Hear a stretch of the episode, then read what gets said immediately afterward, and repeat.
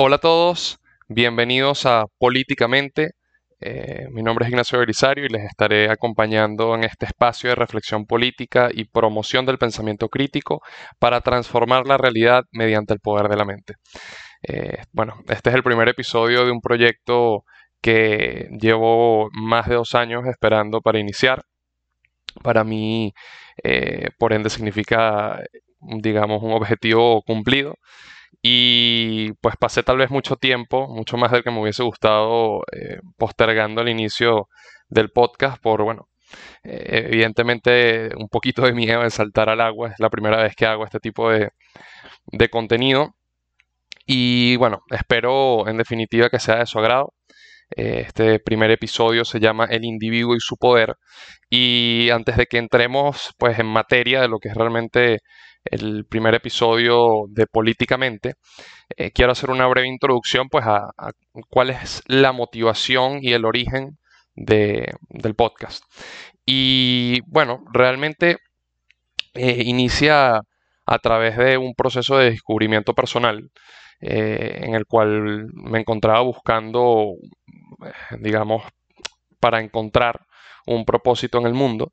Eh, y, creo que algo que sin lugar a dudas me, apasiona y creo que además es, puede llegar a ser útil para los demás, eh, son los mensajes y las ideas políticas y sobre todo las reflexiones que creo que en definitiva son buena parte de la motivación y del origen de, este espacio, eh, sobre las cuales considero que debemos trabajar y pues yo he trabajado para, para bueno, poder pensar el mundo de una forma diferente y, convencernos de que si nosotros empezamos como ciudadanos, como individuos, a pensar el mundo eh, distinto, podremos entonces eh, aprovechar el espacio de la política como herramienta para generar esas transformaciones en la realidad y lograr un mundo mejor.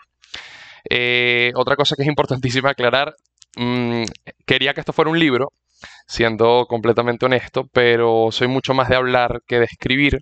Me encantan los debates a viva voz y, las conversaciones sobre política que pueden ir desde un espacio en el cual converse con, con mis amigos a los cuales la política les parece interesante o no, eh, pero en donde en definitiva lo que estamos es tomando cervezas y, conversando sobre cómo se resolverían los problemas económicos, culturales, sociales y políticos a nivel mundial, eh, obviamente empezando por, por Venezuela. Eh, pero en definitiva, esas conversaciones son lo que me gusta. Y por eso quería crear un espacio en donde yo sienta que puedo conversar con ustedes. Y, también invitarlos a ustedes a conversar conmigo.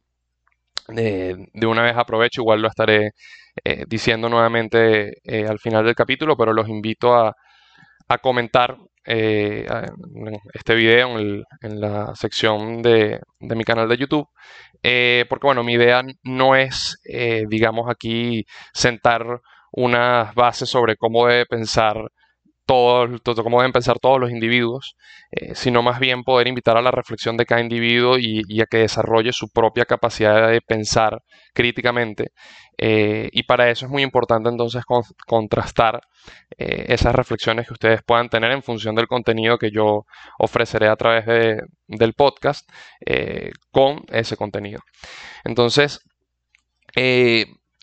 otra cosa importantísima para mí es que deseo comunicar asuntos políticos que son muy profundos, o sea, no, no un tema de, coyuntura política, de si las elecciones en Canadá, por ejemplo, que acaban de ser, que por cierto el Partido Liberal de Justin Trudeau logró obtener nuevamente una minoría, pero eh, un gobierno minoritario, mejor dicho. Eh, no hablar nada más de ese tipo de cosas, que creo que es el contenido más eh, como es lo típico que se ve en este tipo de programas. Eh, yo quiero ir más allá, quiero reflexionar sobre las ideas, sobre los paradigmas, sobre las creencias que limitan a los individuos, no solamente desde la perspectiva política, pero sí eh, tomando en cuenta cómo esas creencias eh, terminan generando consecuencias políticas eh, pues de diversa índole. Eh, y además quiero hacerlo de verdad de forma auténtica, cercana y comprensible. Mi intención aquí no es dar una clase magistral, ni muchísimo menos. Para eso creo que hay personas muchísimo más capacitadas que yo en cuanto al mundo de la academia. Pues no es lo que me, lo que me gusta o apasiona. Quiero que sea una conversación entre pues, amigos y que sea de verdad lo más tranquila y amena posible.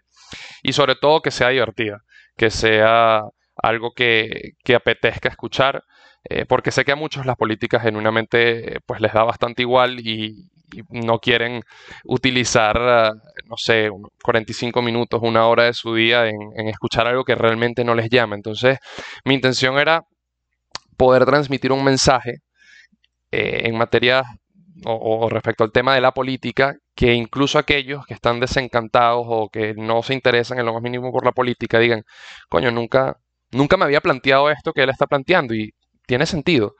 Entonces, este, precisamente por eso quiero transmitir mensajes eh, a través de una serie de reflexiones políticas que considero necesarias para, para poder transformar nuestras sociedades, que pues en definitiva creo que sin lugar a duda en todas partes del mundo nos encontramos pues en, una crisis eh, generalizada en cuanto a las ideas predominantes, al choque de esas ideas y, de esas eh, concepciones de, lo que debería ser el mundo, eh, dificultando la posibilidad de encontrar puntos medios, puntos de acuerdo que nos permitan avanzar juntos como especie, porque en definitiva hay que trascender ese paradigma de que estamos separados, eh, cada uno en naciones diferentes, que las fronteras eh, pues se interponen entre ciudadanos de Estados Unidos y de México o de Venezuela y Colombia, y entender que en definitiva somos parte de una misma especie, eh, que pues sin lugar a dudas es la raza humana, y la única forma en que podemos avanzar como especie y enfrentar grandes retos como el cambio climático o como el desempleo, las crisis económicas, es entendiendo que todos estamos interconectados, no estamos separados de nadie. Lo que sucede en China, como por ejemplo ahorita el tema de la compañía inmobiliaria Evergrande, que puede llegar a tener implicaciones económicas muy importantes, nos puede llegar a afectar a nosotros en Venezuela, puede afectar a los estadounidenses en Estados Unidos. Entonces, es entender que estamos interconectados y, poder entonces sobre la base de ese nuevo paradigma trabajar para construir un, mundo mejor.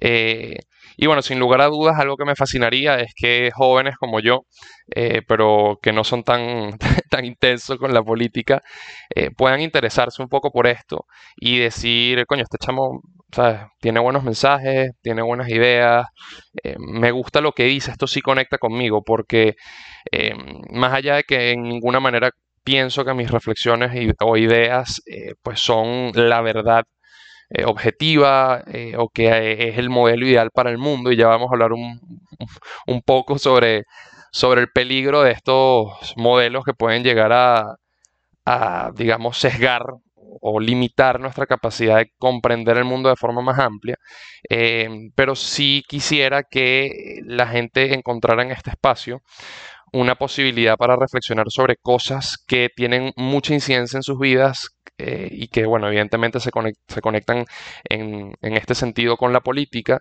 y que pues tal vez no lo han estado haciendo. Y, creo que sobre todo los jóvenes a nivel global, la generación millennial, eh, sienten una gran desconexión con las clases políticas dominantes en cada uno de sus países.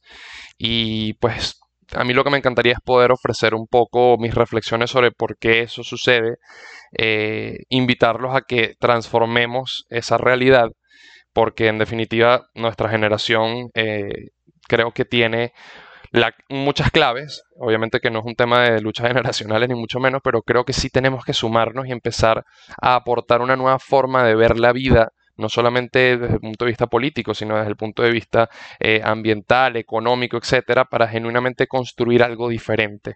Eh, no se trata de acabar con lo que existe de antes, sino sencillamente construir desde adentro eh, de lo que ya existe para lograr, como ya dije antes, un mundo mejor. Entonces, bueno, la dinámica de los episodios eh, va a ser eh, básicamente yo conversando con, ustedes a través de, este proceso de reflexiones, invitándolos a ustedes a pensar eh, cosas determinadas. Mi intención es genuinamente enfocar muchísimo el asunto político desde eh, lo que significa el poder de la mente y de los pensamientos y de las creencias, los paradigmas. Eh, por, ende, por eso el, podcast se llama Política Mente, por lo cual el, propio título o nombre del programa invita muchísimo a, a, eso, a que entendamos que la mente tiene un poder muy significativo en nuestra vida, por no decir absoluto. Em, y, que bueno, que evidentemente eso luego puede ser traducido en el ámbito político de maneras determinadas y que sin lugar a dudas, si no tenemos cuidado en cómo se traduce ese poder de la mente y del individuo en, el, básicamente en la sociedad, en el mundo político, etcétera, eh, estaremos delegando nuestro poder a otras personas, que pueden ser desde líderes sociales, eh, sindicales o, bueno, obviamente líderes políticos y partidos políticos, que utilizarán esas, ese poder de esas personas para alcanzar sus propios objetivos. Eh, lo cual, insisto, no es en lo más mínimo una oda a la antipolítica, ni muchísimo menos.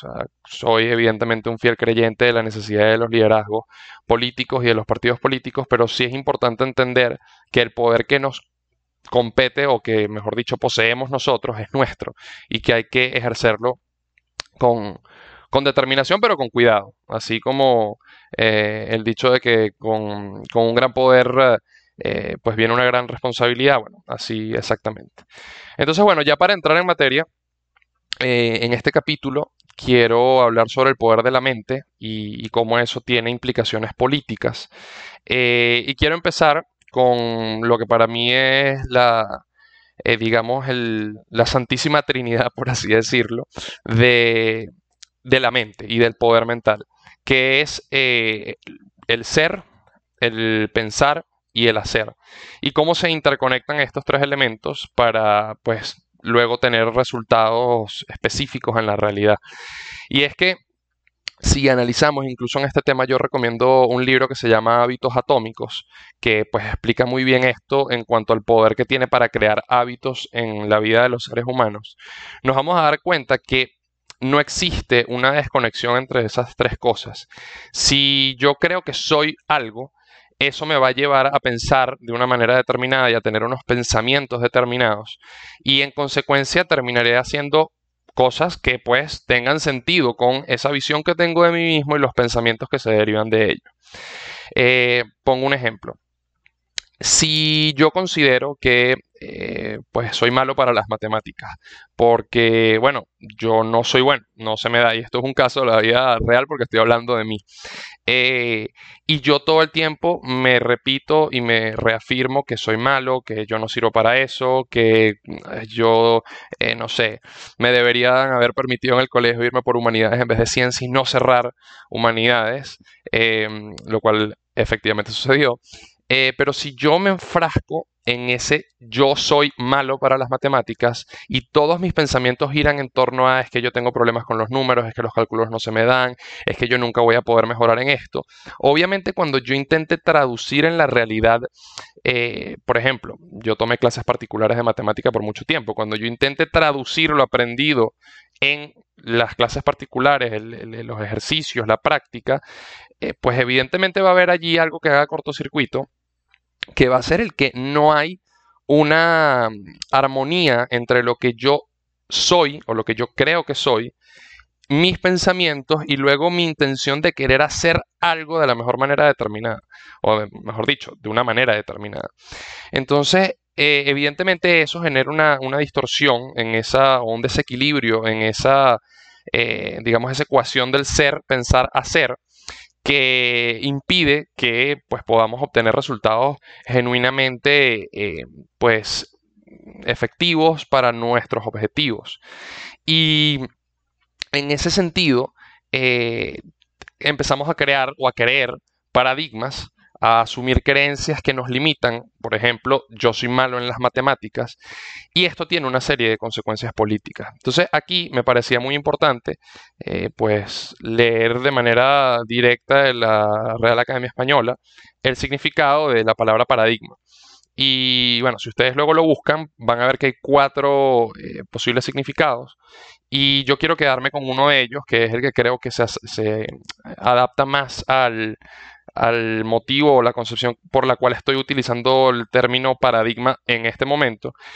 Y la RAE lo define como teoría o conjunto de teorías cuyo núcleo central se acepta sin cuestionar y que suministra la base y modelo para resolver problemas y avanzar en el conocimiento. Entonces, los paradigmas no necesariamente son algo que deba limitarnos o que pues tenga por qué per se ser malo. ¿Okay? Eh, evidentemente, uno de, los ejemplos que se me viene a la mente y que incluso lo, reseña la propia RAE en esa definición eh, es el paradigma newtoniano. Y, bueno, según el paradigma newtoniano, para simplificarlo, que, pues evidentemente eso es lo que haré, explicar una simplificación, eh, sobrevive aquella especie o aquel grupo que tiene mayores capacidad, capacidades para adaptarse a su entorno y bueno, X otra serie de consideraciones que no voy a abordar porque no, no es la intención de, esta aclaratoria. Entonces, evidentemente, este paradigma que además se basa en una serie de hallazgos científicos y que está respaldado pues, por, ah, el análisis objetivo de la realidad, eh, pues ha aportado muchísimo para el progreso de la humanidad, para el desarrollo de eh, la, ciencia, eh, las ciencias naturales, eh, para el estudio las especies, etc. Pero eso no quiere decir que deje de ser un paradigma que limita. ¿En qué sentido? En que si nosotros asumimos que esa es la verdad y no tenemos la curiosidad de indagar más allá, incluso de llegar a cuestionar si ese paradigma es todo lo que hay, pues entonces la ciencia estará condenada a no seguir descubriéndose, porque uno de los principios fundamentales de la ciencia es que todo o sea, todos los descubrimientos deben ser sujetos o, debe existir la posibilidad de que sean falsables, es decir, de que se pueda comprobar que no sean ciertos, eh, o que pueda descubrirse que ciertos aspectos que en su momento eh, se consideraban ciertos no lo son, y otros pues continúe en el tiempo, la ciencia continúa aceptándolos como parte de esa verdad, de ese cuerpo científico que, pues se ha podido comprobar en la realidad. Estos temas son más del ámbito, digamos, de, la ciencia. Empiezo con este paradigma científico del paradigma newtoniano porque creo que me permite ejemplificar eh, bien el, concepto de lo que es el paradigma. Pero luego en las ciencias sociales eh, pasamos a otro tipo de paradigma que no necesariamente tiene por qué tener fundamentación eh, objetiva ni tener ningún tipo de, digamos, prueba eh, más allá del hecho de que, por ejemplo, tus padres o tus amigos o el cine, la televisión, la radio, te lo repite constantemente y te lo dice tanto que tú asumes que esa es la realidad. Y para ti esa es la verdad. y cuando ese paradigma que tú consideras que es verdad y pues el individuo ni se cuestiona la posibilidad de, que no lo sea, se constituye en una creencia que te limita, ahí es en donde entramos en problemas. Sobre todo cuando esto tiene incidencia política y genera unos efectos respecto a la vida de las sociedades. Y bueno, voy a poner un ejemplo que está eh, pues muy fresco. No voy a pronunciarme al respecto. Ah, de antemano digo, yo creo que eh, la ciencia ha avanzado muchísimo y eh, el tema de las vacunas está comprobado que, sirven, que los riesgos son muy, muy pequeños y pues evidentemente soy un defensor de las vacunas, pero voy a hablar del tema de los paradigmas y las creencias limitantes. Por ejemplo, las vacunas estuvieron listas demasiado rápido, eh, y eso a mí me genera desconfianza, eso no es seguro, yo no me la voy a poner. Ok, perfecto. Eh, aquí rescato el, derecho de todos los individuos a pensar lo que se les dé la gana, ¿ok? Eh, no vinimos aquí a dictarle cátedra a nadie, yo tengo mi posición que es totalmente antagónica con esa posición de la gente que no desea ponerse vacuna, estoy dando solo un ejemplo y un fundamento, hay otros que es por motivos religiosos, etcétera, pero el punto está en que esa es ese es el paradigma, esa es la creencia de esa persona y para e, esa persona esa es la realidad. ¿Ok? Y sin lugar a dudas, eso puede llegar a tener consecuencias respecto de su propia vida, porque bueno, el hecho de no vacunarte, eh, pues eleva las probabilidades de que te contagies y a su vez de que si te contagias puedas complicarte e incluso morir. Eh, pero el tema allí está, y aquí es lo que yo quiero analizar, en cómo eso luego tiene consecuencias políticas, ¿ok? Porque si bien existe un cuerpo de evidencia científica que podría servir para dar eh, mayor respaldo o, poder aliviar esas preocupaciones de, individuos como, como, esta persona abstracta que defino o que, digamos, eh, estoy intentando transmitirle eh, esa, forma de pensar de una persona determinada que existen, obviamente. Sin embargo, los liderazgos políticos a los que les conviene utilizar el argumento en contra de las vacunas para sus propios fines políticos, no van a intentar utilizar la verdad ni la ciencia. Eh, y cuando digo la verdad me refiero a pues lo que se ha podido descubrir hasta ahora. Evidentemente, la verdad como, digamos, concepto filosófico abstracto eh, existe precisamente en el mundo de lo filosófico. Nosotros lo que hacemos a través de la ciencia como especie es acercarnos, aproximarnos lo más que podamos a la realidad, más allá, obviamente, de las ciencias eh, que son más exactas, como por ejemplo las matemáticas. Em, entonces, esa persona, ese líder político, ese partido político que necesita instrumentalizar el tema de las vacunas para poder minar la credibilidad o la legitimidad de, eh, digamos, el partido al cual se opone, que puede estar en un poder local, en el poder nacional, eh, pues etcétera, eh, lo va a hacer. Y no va a importar que desde el punto de vista racional, objetivo, existan argumentos como para más bien intentar calmar a la población, sino que van a intentar hacer que la población o el electorado sobre el cual ellos quieren eh, obtener, digamos, apoyo, eh, pues arda más bien y vaya en contra de aquellos que piensan distintos a ellos. Y esto tiene una serie, obviamente, de consecuencias políticas muy, muy importantes, ¿no? Em, sobre todo porque la proposición de nuevos paradigmas e ideas, sin lugar a dudas, digamos que es todavía más fuerte para aquellos que ejercen el poder político, que conforman el status quo, que forman parte de la élite, porque bueno, suelen ser los que tienen acceso a medios de comunicación, eh, mayor capacidad de inversión en temas de redes sociales para llegar a más personas con sus contenidos, eh, capacidad de pagar estudios de opinión pública para saber cómo piensa la gente y en función de eso diseñar estrategias para poder captar su, apoyo y en definitiva pues luego su voto. Y, bueno, todo esto se, conecta nuevamente con el tema del, ser, pensar, hacer, ¿no? Porque si, pongo un caso, yo soy eh, una persona religiosa de una religión que eh, no, no cree en las vacunas. Eh, eso me va a llevar a considerarme como individuo, que yo soy eso y por ende mis pensamientos van a girar en torno a eso. Y en consecuencia, pues, ¿cuál es el hacer? Ser, pensar, hacer. Repito nuevamente, bueno, no me vacuno. Pero esto luego también aplica para, por ejemplo, eh, el tema del voto. Porque si yo soy republicano, ¿ok? Voy a pensar como republicano y en definitiva voy a votar por los republicanos. Entonces vean de nuevo el, poder del ser, pensar, hacer. Pero todo eso empieza en nuestra mente. Todo eso empieza en el poder del individuo de creer una cosa u otra, porque es que nadie nos obliga a pensar o a creer de una forma en específica. Si el día de mañana usted quiere dejar de ser, eh, no sé, conservador, liberal, comunista, socialdemócrata, eh, etcétera, usted puede hacerlo porque nadie lo está obligando a pensar como usted piensa. Usted es el único que tiene el poder, eh, y me perdonan que estoy siendo tan formal con el usted, pero bueno, tú eres el único que tiene el poder para cambiar esa, esa, forma en la que piensas y construir, si tú lo decides, una nueva realidad.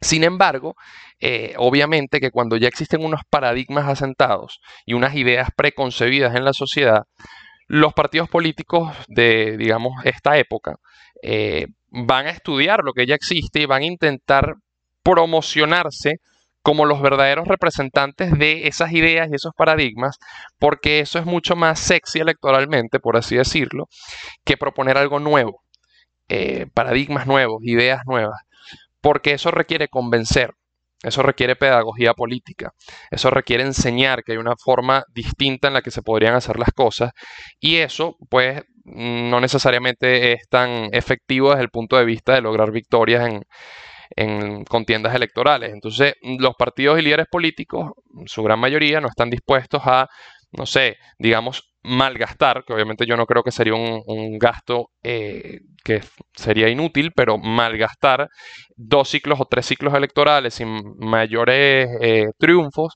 con tal de que en el camino se esté haciendo un proceso de pedagogía política, de enseñanza sobre estas nuevas ideas, estas nuevas formas de hacer las cosas y cómo eso puede traer más beneficios y resultados más positivos que los viejos paradigmas, porque bueno, hay otra serie de partidos políticos y de liderazgos políticos que más bien estarán explotando esos paradigmas que la gente toma como ciertos, ¿ok? Que eso es lo más importante, o sea, ya, ya la gente pensaba así, los líderes políticos y los partidos políticos que buscan esta, estrategia de maximización electoral, eh, lo que buscan es sencillamente eh, capitalizar eso que ya existe, pero no están proponiendo nada nuevo.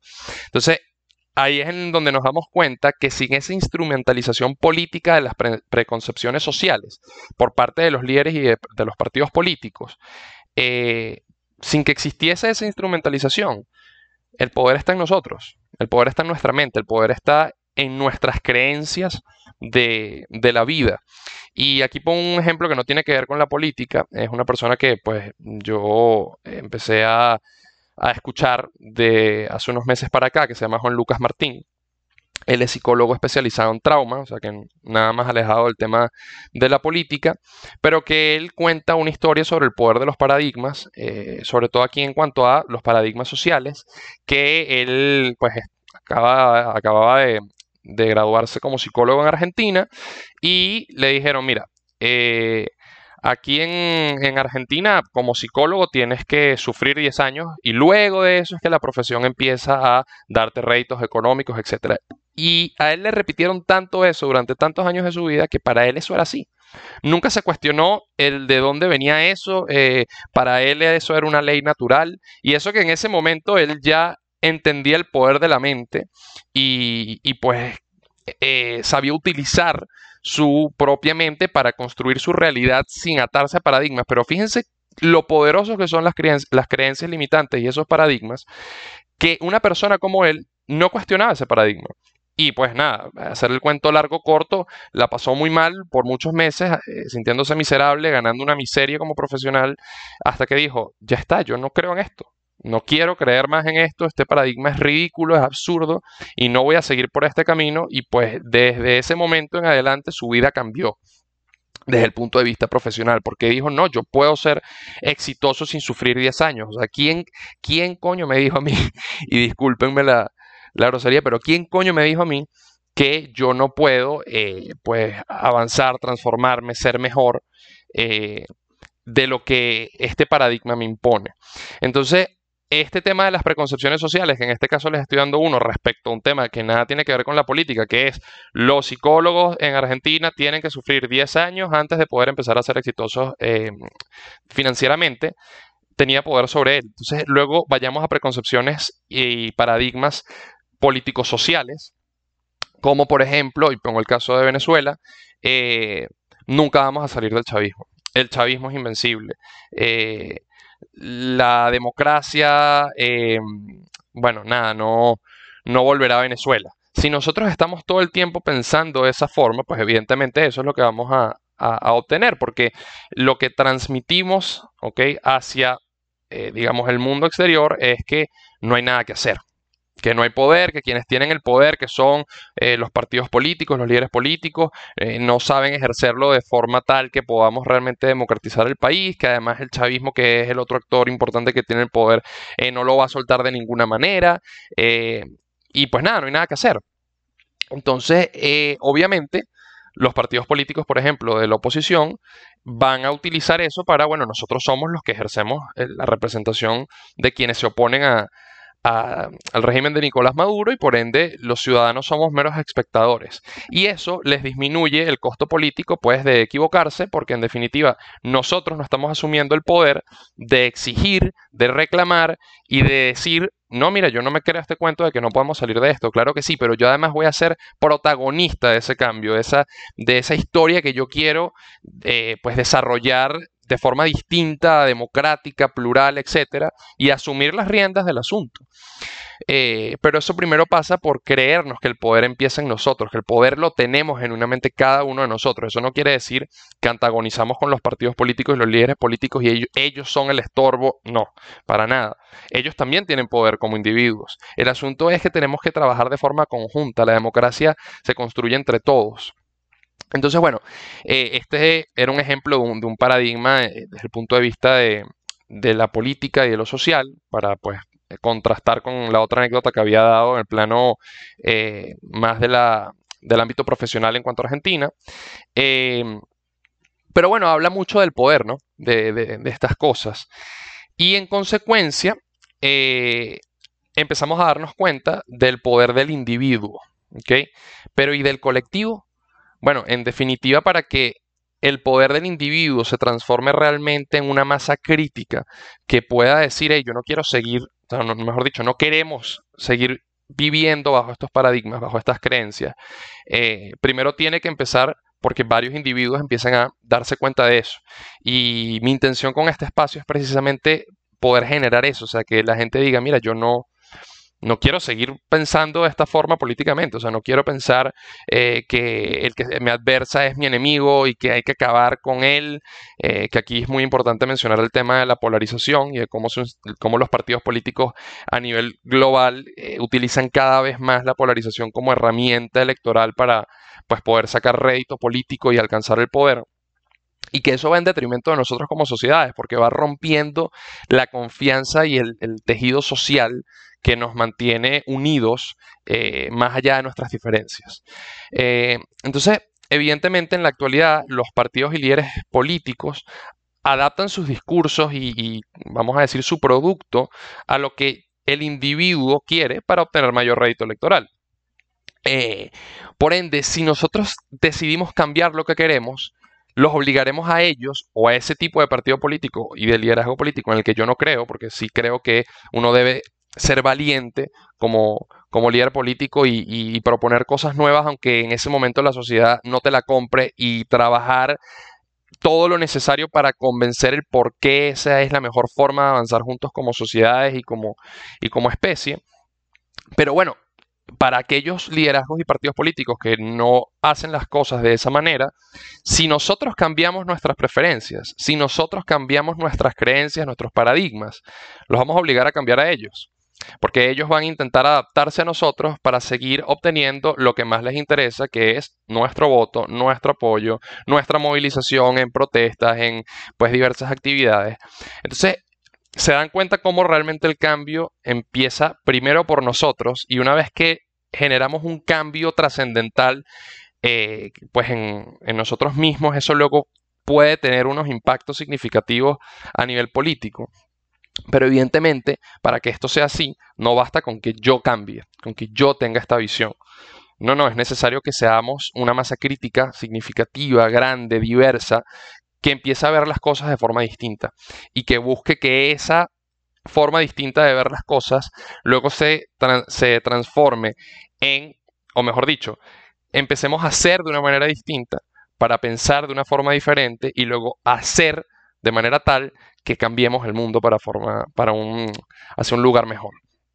Entonces, evidentemente, sobre la base de esto que les comentaba, eh, como los partidos políticos lo que buscan es adaptar su discurso, sus programas de gobierno, eh, su marketing político, etcétera, a los intereses y preferencias de los individuos, la competencia electoral funciona como cualquier otro mercado.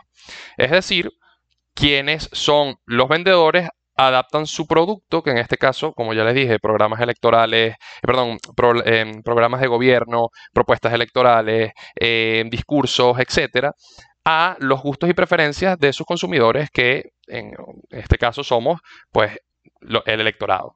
Eh, y evidentemente esto hace que si nosotros estamos enviando todo el tiempo señales determinadas al mercado electoral de que nuestros principales intereses es eh, orden y seguridad, pues usted va a escuchar de su candidato determinado en, a nivel nacional o a nivel local o a nivel eh, estatal que las prioridades del país en este momento, o del Estado, o del el municipio, la provincia o lo que sea, eh, son el orden y la seguridad.